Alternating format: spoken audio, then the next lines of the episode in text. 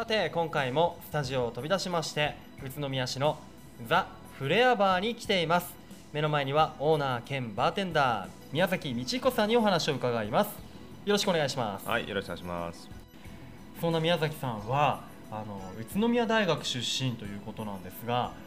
どんな学生時代過ごしてたんですかね？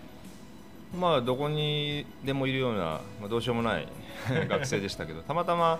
まあ弁当屋であの、バイトをしてたんですよ。毎日こうね油臭くなりながら、うん。まあ時給750円ぐらいでしたかね当時。でたまたまその同じサークルの先輩がバーでバイトをしてて、うん。その時にあの、まあ、バーテンダーの空きがあるからやってみないかって言われたのが学生時代にそのバーテンダーのバイトを始めたきっかけですね。やっぱ大学生の頃って一度はみんなこうバーに憧れるというか。そうですね。僕も田舎者なんでバーなんか、うん。ね、行ったこともないし尻もテレビでしか見たことがなかったんで、でもどっちかっていうとなんかこういかがわしいというか水商売みたいな、うん。ぼったくりバーみたいなああいう悪いイメージしかなんか、まあ、テレビでそういうのを流してたのかわからないんですけど、うんうんうん。いいイメージ持ってなかったんですね。はい。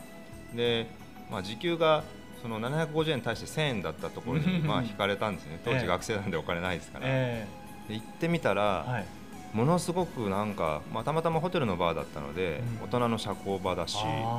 見たことないその磨かれたお酒のボトルがいっぱい並んでて、うん。あ全くイメージしてた世界と違うんだなと思ってびっくりしたのを今も覚えてます。こう話術も磨きながら、はい。グラスも磨いてさらには作るカクテルも勉強したりそうですね。まだ当時あのカクテルの街とは名乗ってなかったんですけどやはりパイプの煙さんを中心としたそのうん。日本一になったバーテンダーが非常にたくさんいるというのはもうはい。当時宇都宮のバーテンダーの中でも常識だったので、うん。すごく先輩からは宇都宮は他のまあ町とはうん。全然バーに関しては違うよというのは言われてましたね。うーん。じゃあそうやって先輩にいろんな宇都宮カクテルすごいんだぜなんていう話を聞きながら大学時代に自分もバーテンダーになろうっていうふうに決めたんですか？まあ、なかなかその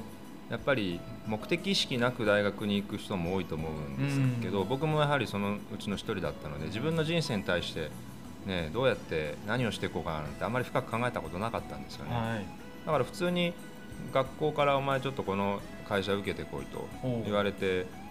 面接を受けに行って、うん。ただ準備何もしてないもんですからうん「で君は最近なんか本読んでますか?」って言われた時に、うん。うんまあ、読んでた本がバーテンダーズマニュアルしか読んでなかったので 正直正直にそれをまあ答えたんですけど、はい。まあ、面接官からしたらこいつ舐めてるなと、はい、思われたようで、うん。じゃあ君はバーテンダーになった方がいいんじゃないのって、あー。まあ、その時さらっと嫌味を言われたんですけど、ええ。それを真に受けたのか、うん。まあ、その会社が落ちた後あバーテンダーを俺は目指した方がいいのかなと本当に自分で思い込んで。ええ。で結局町場のバーに就職しました。それでバーテンダーの道にとっぷりと使っていくことになるんですがあの現在の、えーやっているフレアテンディングパフォーマンスをしながらカクテルを作るってことはもうその頃からやろうと思ってたんですかいやーですねあの、まあ、バーテンダーになってから、はい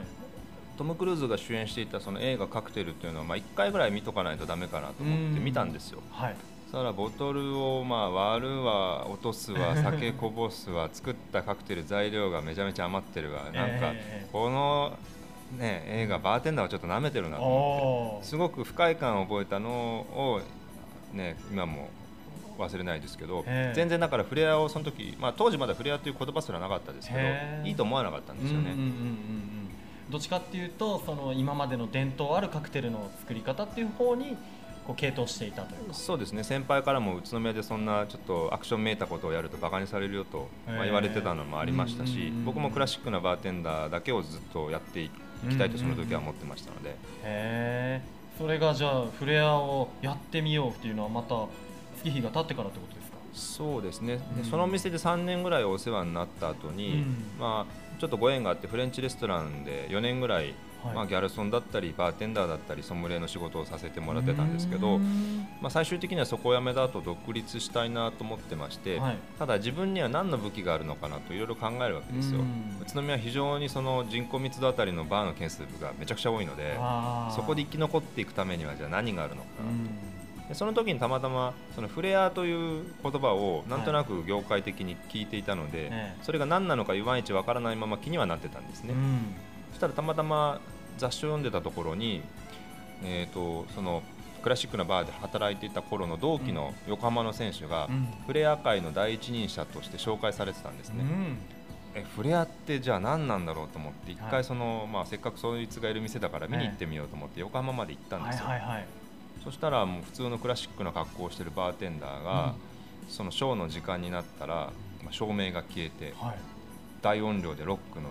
えー。ロックミュージックがかかって、はい。ボルトルとかシェイカーを投げ始めてすごい高速回転で投げ始めるんですよ。しかも落とさないしこぼさないし出来上がったカクテルがすごく美味しかったんですね。それでもう目から鱗が落ちて、はいあちょっと僕は考え方を変えなきゃいけないなでしかもその時の感動がすすごかったので。うん。宇都宮でもこれをもしお客様に見せることができれば、自分の武器になるし、うん。勝負できるんじゃないかなと、まあ、その時に思っうて、ん。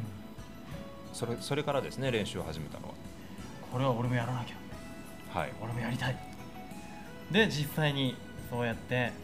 たくさんの練習を重ねて今やもうフレアバーテンダー。はいあの最後になってしまったんですが今バーテンダーとしてフレアバーテンダーとしてお仕事する上で大切にしているものってありますか、大切にしてるというか、そのあえて僕フレアバーテンダーって名乗ってるんですよ。バーテンダーじゃなくて、うん。で一般的なそのちょっとフレアができるバーテンダーって多分バーテンダーとしか名乗らないんですけど、ん。なんでかっていうとフレアをやっているだけでカクテル作るのが上手じゃないっていうふうに思われがちなんですよね。だから多分あんまりフレアバーテンダーって自分で言う人少ないんですよ。うん。ただ僕はそのクラシックなカクテルの分野でも、あのもちろん世界一を目指してますから、はい。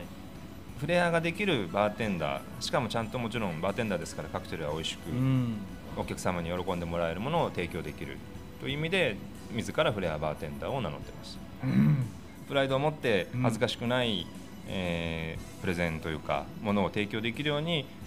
日々練習だけは続けていってますのでそこを理解していただけると非常にまあ嬉しいかなと